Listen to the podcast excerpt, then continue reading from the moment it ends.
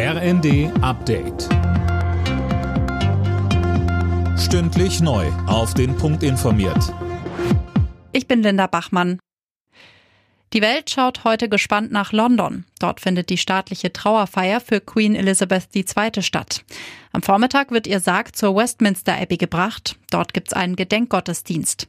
Ute Elisabeth Gabelmann von der Deutsch-Britischen Gesellschaft in Leipzig sagte uns. Also ich glaube, die Sicherheitsvorkehrungen werden natürlich enorm hoch sein.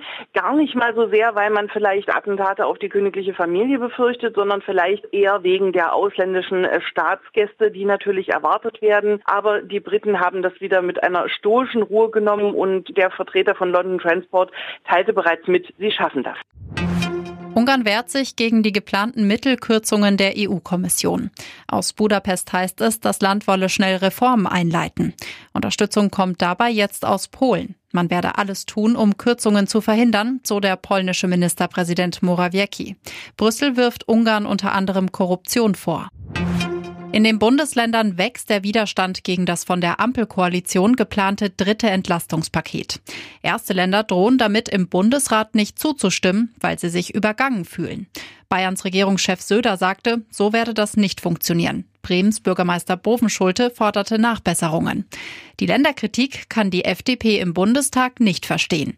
Fraktionsvize Christoph Meyer sagte bei Welt TV, ich habe dafür absolut gar kein Verständnis. Die Länder dürfen sich nicht aus der Verantwortung stehlen. Die Länder nehmen deutlich mehr Steuereinnahmen ein als der Bund. Auch die Länder und die Ministerpräsidenten sind in der Verantwortung, jetzt die Bürgerinnen und Bürger zu entlasten. In der Fußball-Bundesliga hat Union Berlin die Tabellenführung erfolgreich verteidigt. Zu Hause gewannen die Hauptstädter verdient mit 2 zu 0 gegen den VfL Wolfsburg.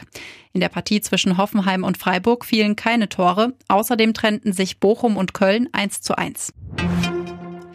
Die deutsche Mannschaft hat die Basketball-Heim-EM versöhnlich abgeschlossen. Im Spiel um Platz 3 in Berlin sicherte sich die DBB-Auswahl Bronze nach einem 82 zu 69 gegen Polen. Alle Nachrichten auf rnd.de